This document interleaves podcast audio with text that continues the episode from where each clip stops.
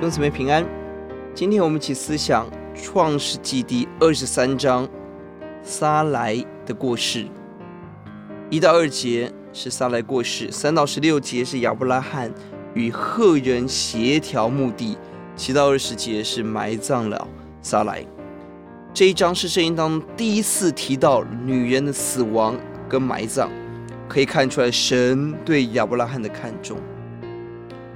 而经文第四节是一个要节，亚伯兰说：“我在你们中间是外人寄居，求你们在这里给我一块地，我好埋葬我的死人，使使他不在我眼前。”七十五岁的亚伯拉罕离开家乡之后，这是他人生第一次的买地，而他买的地目的是为了做他太太的坟地。这让我们思想，亚伯兰自己说他是个外人，是个寄居者。但神却应许这个地要赐给他。到底亚伯拉罕的盼望在哪里？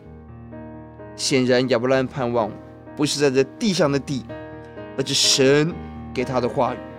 呼求主，让我们因着心，能够放下地图，得享天上的家乡跟荣耀。呼求主，宣告，让我的地成为福音的地，让我不以这个世界为家。让我羡慕、渴望天上的家乡。是的，即便在这样子一个眼泪的时候，却仍然是神要把我们里头的信心彰显为真实的时刻。